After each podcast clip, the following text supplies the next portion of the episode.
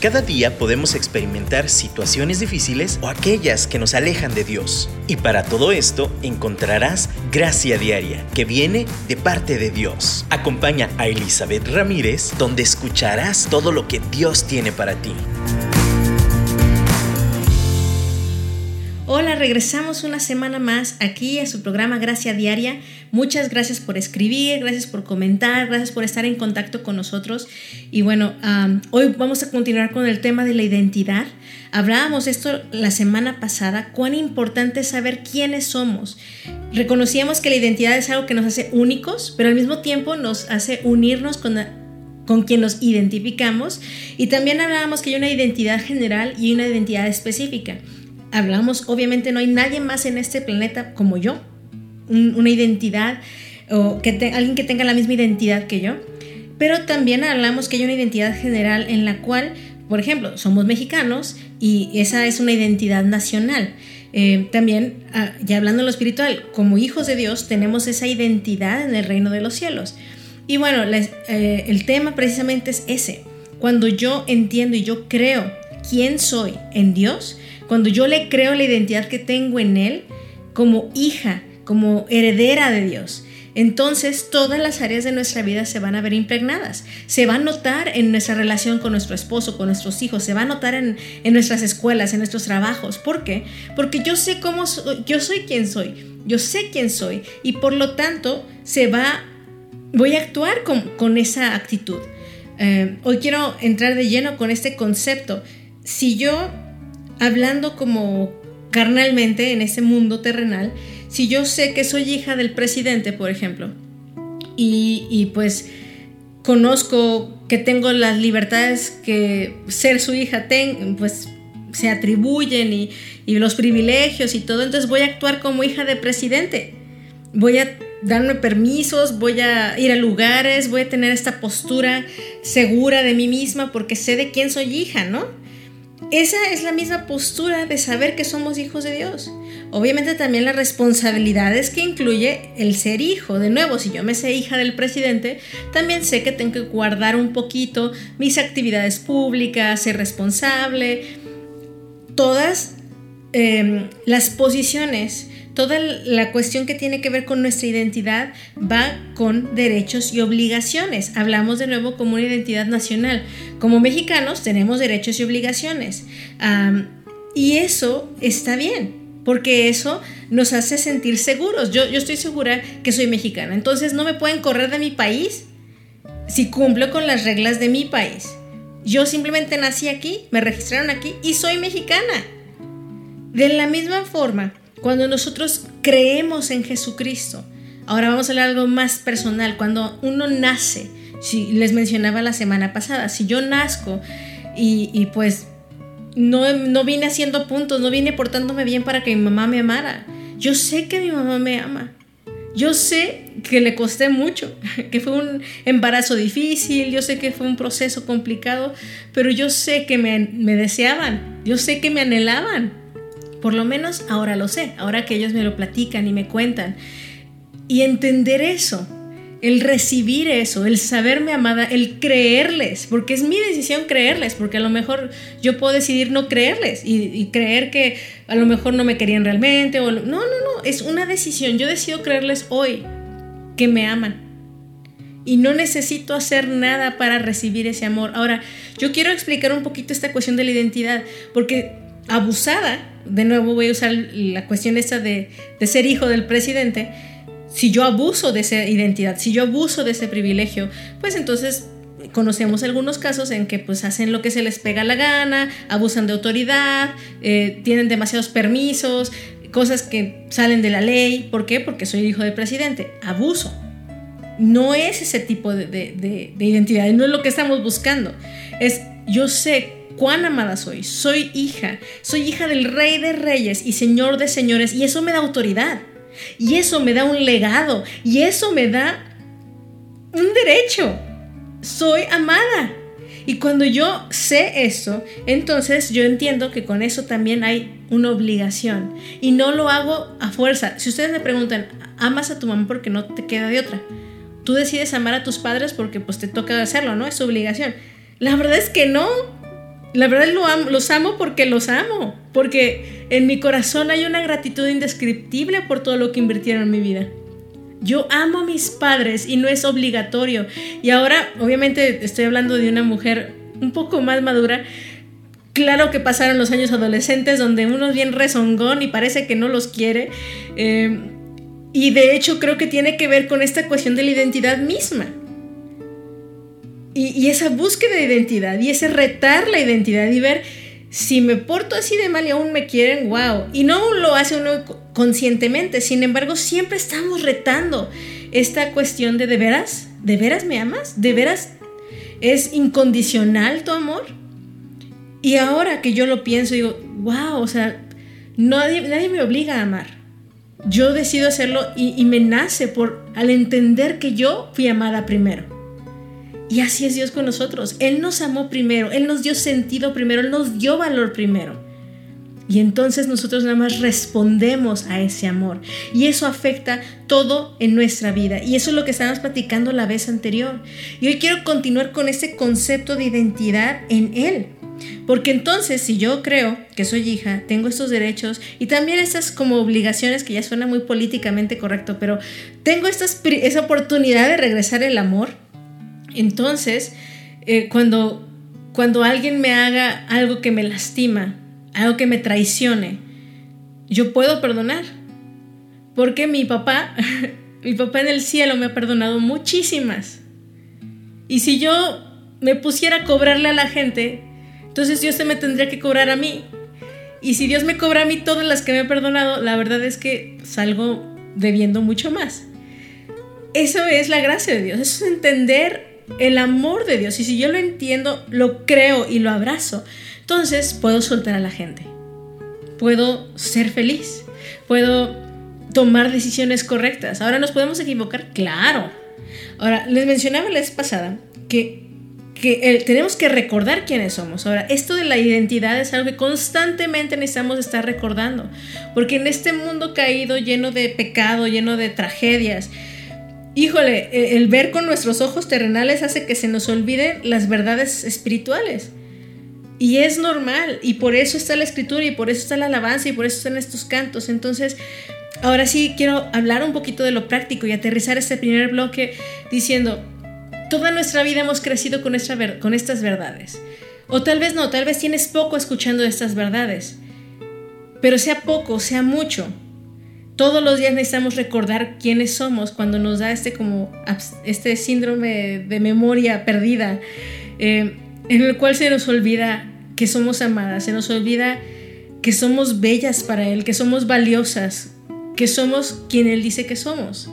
Y por eso tenemos la escritura y leemos cuando Él nos dice, mirad cuán amor nos ha dado el Padre cuando nos ha hecho hijos de, de Dios. Cuán amor, cuán grande amor. Eh, leemos, como la vez pasada mencionábamos, capítulo 1 de Juan, donde Dios envió a Jesucristo, su único hijo, a arriesgarse a que nadie lo pelara, porque de hecho la realidad fue que lo rechazaron y de hecho lo crucificaron, pero eso mismo fue lo que lo hizo perfecto para el sacrificio que se necesitaba para que nosotros fuéramos hijos de Dios, si creemos en Él. ¿Le creemos? Hoy retomo este mensaje y te vuelvo a retar y me vuelvo a retar. ¿Creemos que somos hijas de Dios? Y tal vez puedas decir, sí, sí creo. Pero actuamos como hijas de Dios. Actuamos como que creemos. Actuamos como personas amadas incondicionalmente. Nos sentimos incondicionalmente amadas. Y eso que tiene, tiene que ver un poquito con el tema de emociones. Pero si mis emociones no me hacen caso, yo puedo decidir, y de nuevo les recuerdo, nuestra voluntad puede decidir creerle a Dios. Y entonces eso va a afectar nuestro corazón y eventualmente nuestras emociones seguirán. Pero si hay algo ahí atorado, podemos ir con Dios y preguntarle, Señor, ¿por qué me cuesta creer? ¿Qué es lo que está pasando? Y bueno, mientras reflexionamos en esto, escuchemos este canto y, y pongámonos en comunión con nuestro Dios quien transforma el corazón que alejado y duro está. Quien sostiene la creación y jamás me dejará. ¿Quién conoce mi interior y me ama aún así? ¿Quién tiene todo el control y camina junto a mí?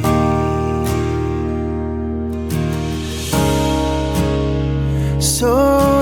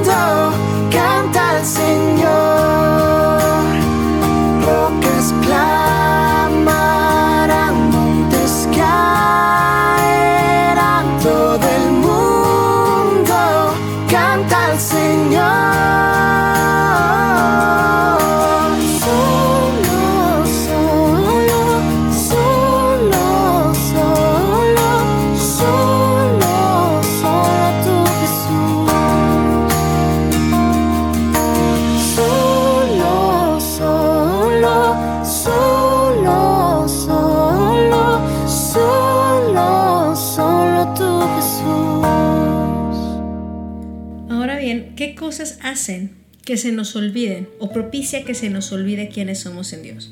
Como les decía, entendemos el concepto, pero nuestro corazón no lo capta, no le cae el 20 al corazón. ¿Y qué es lo que puede estar estorbando para que le caiga el 20 al corazón de esa identidad que sabemos? Uno, pues obviamente las experiencias de vida. Si yo he tenido una mala experiencia con padres aquí en la tierra, es obvio que nuestra percepción va a estar afectada.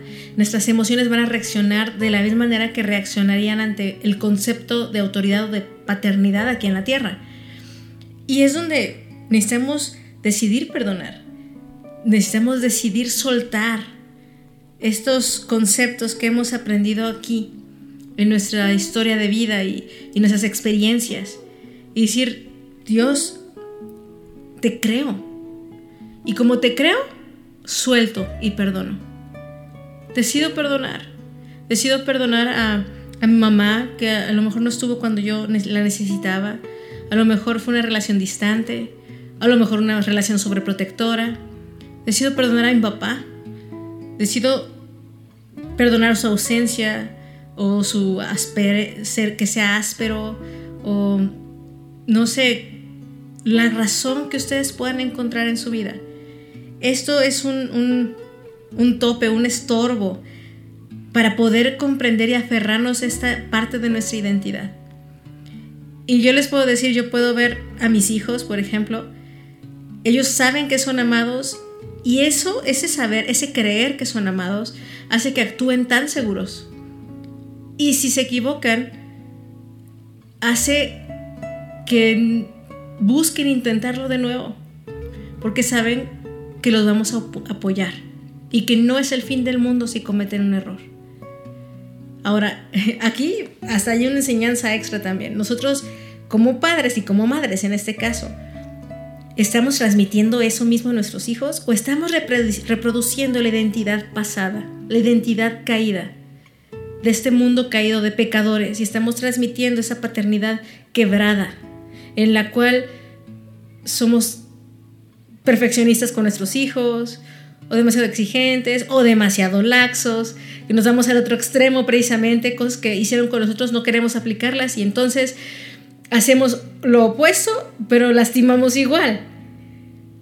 Y de nuevo, cuando uno empieza a hacer esta alineación, cuando uno empieza a hacer este ajuste y nos damos cuenta que mi creer debe de estar alineado con la verdad de Dios. Entonces yo voy tomando decisiones, en este caso decido perdonar, para que entonces no reproduzca eso mismo y cree una nueva generación de una identidad huérfana, una identidad laxa, una identidad perdida.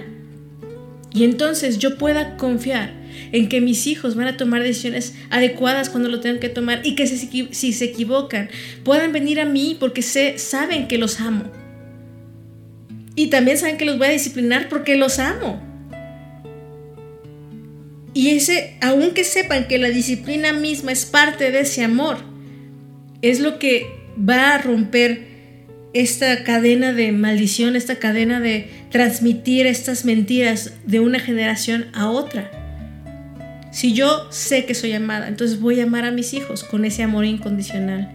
No voy a condicionarlos. Y entonces cambia la dinámica familiar. ¿Se dan cuenta qué importante es esto de la identidad? Entonces, con mayor razón es más importante no aferrarnos a heridas pasadas, no aferrarnos a aún heridas presentes, porque tú dices, bueno, sí, bien padre, pero yo los perdono, pero ya sé que mañana me va a hacer la misma mi mamá, o me va a aplicar la misma mi papá, es más, ya ni cuento con ellos.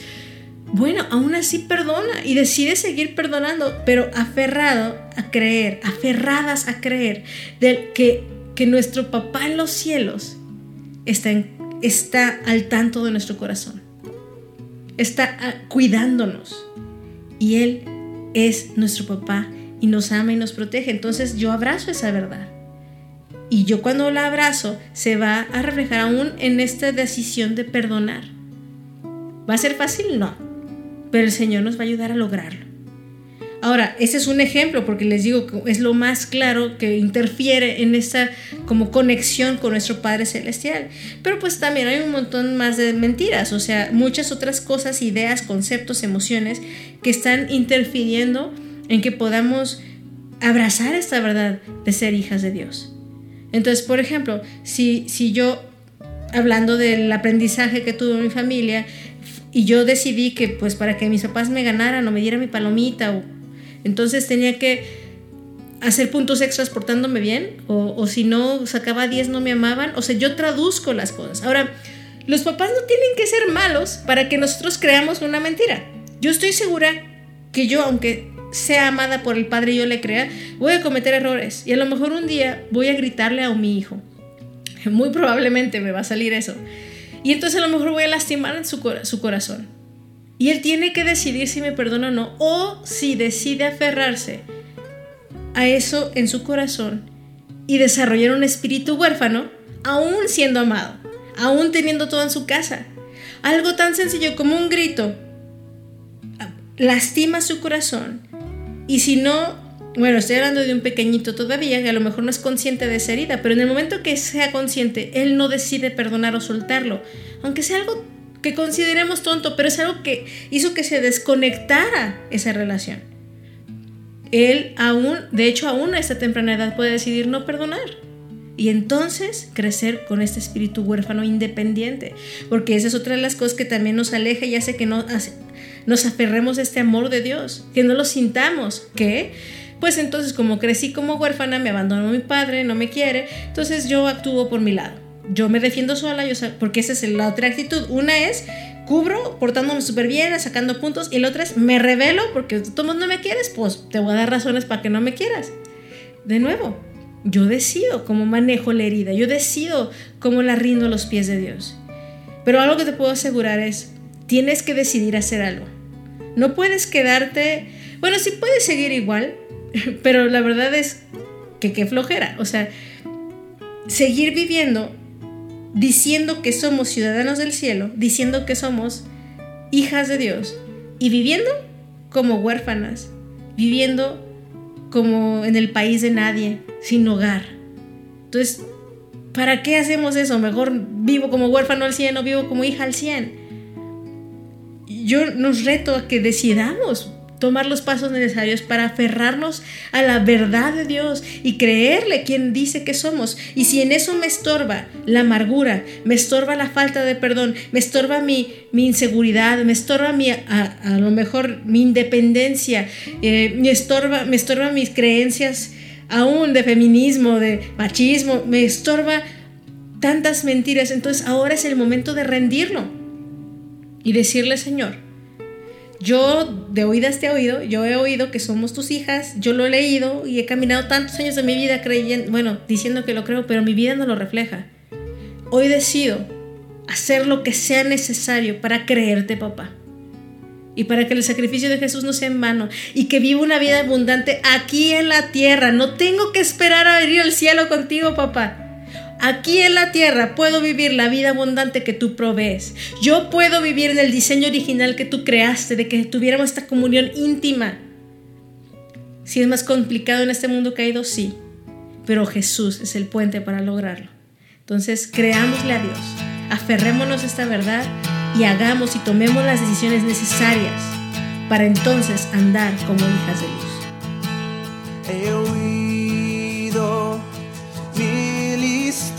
De quien creen que eres tú, mas yo he oído tu dulce voz en la oscuridad y me dices que me amas y que no me dejarás. Eres un buen padre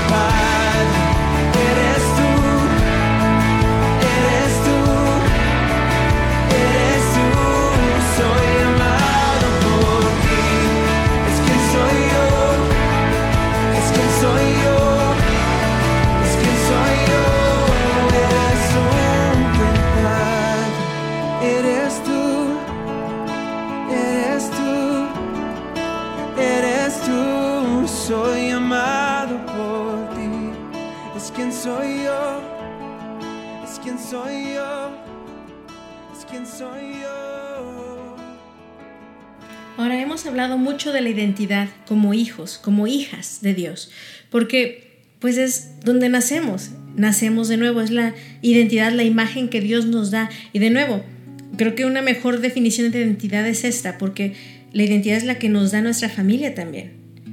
Nos identificamos porque hay esta misma sangre que corre en nuestras venas. Entonces tenemos esa sangre de Jesucristo que corre en nuestras venas.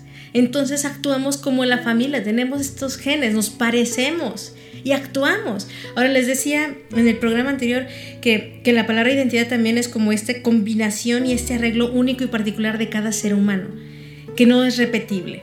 Entonces hay esta identidad general, pero también en esa identidad individual, esa personalidad, esta genética familiar, en este caso espiritual, se va a reflejar de una manera única en nosotras. Y si Dios me afirma en ella, entonces tengo la libertad y siento la confianza de revelarlo y reflejarlo así de única y original como soy. Entonces la inseguridad la tengo que rendir a los pies de Cristo. Y entonces empiezo a potencializar todo lo que Él dice que yo soy, todas las herramientas que yo sé que tengo en esa tierra, cuestiones prácticas aún como si sé cantar, si sé barrer, si se me da mucho la limpieza, la organización, cuestiones así. Entonces ya no son simplemente talentos terrenales, son cosas que van junto con mi herencia que Dios mismo ha provisto, Jesucristo como mi hermano mayor y, coheredera yo con Él. Ahora, esto es como una verdad que se debe aplicar en cada aspecto de nuestra vida. Y, y, hay un ejemplo que leí sobre identidad que me encantó, que es como el té. Entonces, no sé si algún, yo creo que todas hemos probado un té de cualquier cosa, de manzanilla o no sé, escojan el té que ustedes quieran. Y, y cuando uno pone la bolsita de té en el té, pues antes de que metamos la bolsita es pura agua. Es agua sin sabor, agua, bueno, pues agua natural, que se toma nada más para hidratarnos y es buena, pero es agua. Ahora, el té es un sobrecito de té, que está padre, muy bien, pero pues fuera del agua tampoco tiene sabor. Bueno, sí lo tiene, pero no lo vamos a chupar así. Entonces, ¿qué hacemos? Ponemos el té en el agua. Y entonces, toda el agua se convierte en té. Toda está impregnada del té. Entonces cuando yo me tomo, cuando ya separo la bolsita de té y todo, lo que queda en la taza es té. Ya no digo, ay, es un vaso de agua. No, es un vaso, una taza de té. ¿Por qué? Porque toda la esencia de lo que había en esa bolsita de té quedó impregnada en cada molécula del agua. Y aunque yo saque la bolsita o la bolsita la deseche, de todos modos la esencia queda ahí es como el, un poquito como el símil, o sea, Jesucristo derramó todo en la cruz y, fue desechado, como sacamos la bolsita, sin embargo a los que creemos, su esencia queda en nosotros. Y entonces tenemos el 100% de, de, de, quién es Él. Ahora, obviamente en esta tierra en donde vivimos, como el té, este, pues queda, obviamente, la, la, identidad de Dios, toda su grandeza y su hermosura no puede ser manifiesta en una sola persona. Por eso somos un cuerpo en Cristo. Porque en todos nosotros se manifiesta esa esencia de Jesús, como en el té. Y todos somos Él. Yo en individual, mi identidad es Cristo. Y ya no vivo yo, sino Cristo vive en mí, como dice Gálatas 2.20. Y entonces lo que ahora me pasa aquí en la tierra, ya no lo vivo en la carne de Elizabeth Ramírez Amador, eh, hija de José Ramírez y descendiente de también de la familia Amador. No, yo ya no lo vivo nada más con esa ascendencia familiar y, cuestiones de la, pues aquí en la tierra. Lo vivo en el Hijo de Dios que está en mí, que tiene toda su esencia en cada molécula mía. Y eso es porque le creo y porque le creo, decido que así sea mi vida.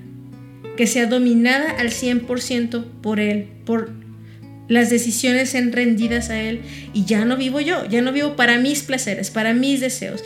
Y esa muerte a una misma hace que resucitemos con, con la identidad nueva de Jesús. Ya no tengo que pelear por mis derechos. ¿Por qué? Porque son de Dios. Y entonces Él pelea por mí. Y entonces yo nada más me rindo. ahorita estamos viviendo situaciones difíciles en nuestro país, creo que hay más violencia, creo que la situación económica es una situación complicada. Eh, han pasado muchos incidentes violentos, muertes, asesinatos.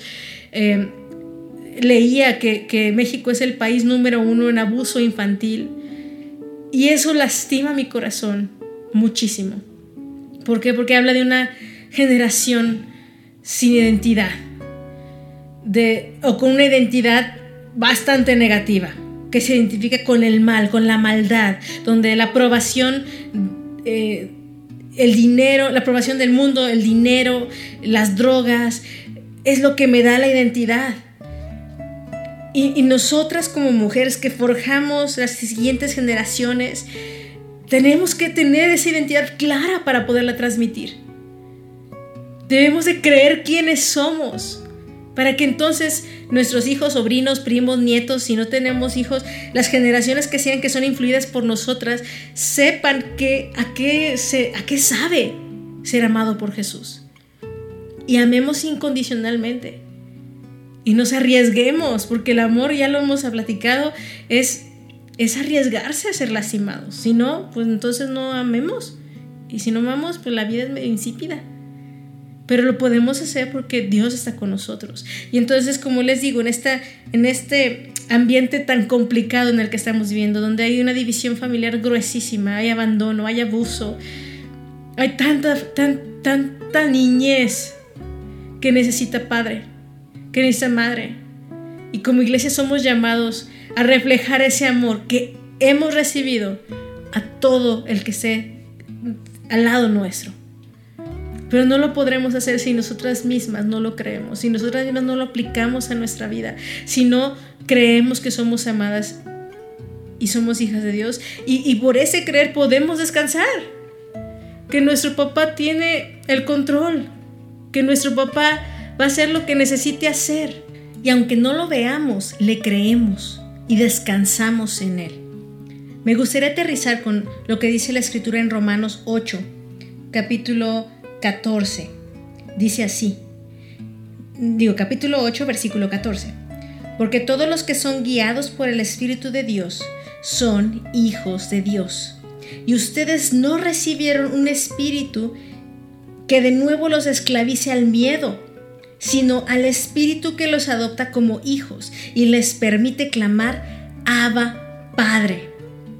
El Espíritu mismo le asegura a nuestro espíritu que somos hijos de Dios. Y si somos hijos, somos herederos, herederos de Dios y coherederos con Cristo, pues si ahora sufrimos con Él, también tendremos parte con Él en su gloria. El sufrimiento de esta tierra es parte de, pero también disfrutaremos la gloria del Padre, disfrutaremos con Jesús. Y aún aquí en la tierra creo que podemos disfrutar mucho de lo que Él ya ha hecho. Y a mí me encanta este pasaje porque dice, ya no somos guiados por el espíritu de este mundo, los que creemos, los que decidimos vivir bajo el espíritu de Dios. Entonces, este espíritu ya no es de temor.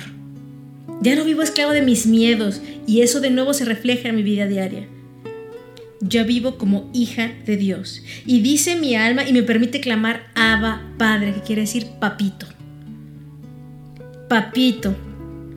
Y entonces yo puedo clamar con esta libertad, puedo recibir esta herencia que Él ya tiene para nosotros y, puedo decidir vivir en el Espíritu. No, no necesito, ya no estoy atada y esclavizada a vivir en la carne. De nuevo, ese es el pensamiento que a veces nos amarra. No, pues ya ni modo, somos humanos y ni modo. No, pues no, no, no, no ni modo. Podemos vivir una vida de victoria.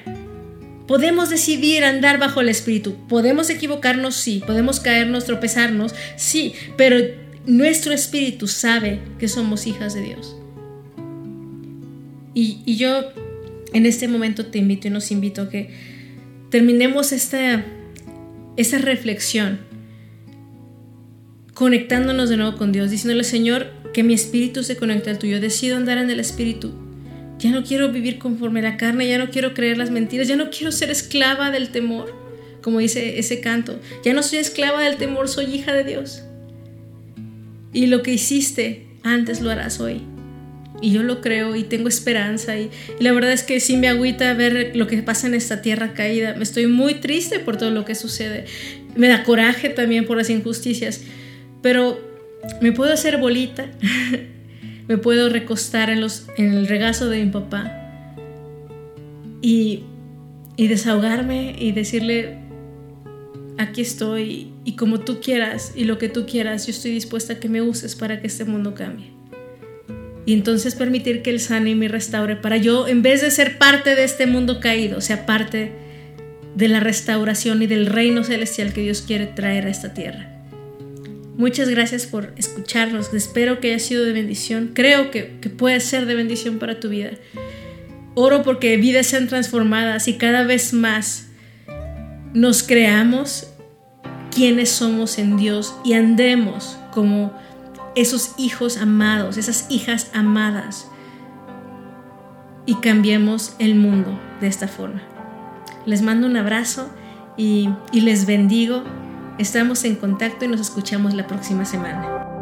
Me conoces en lo secreto antes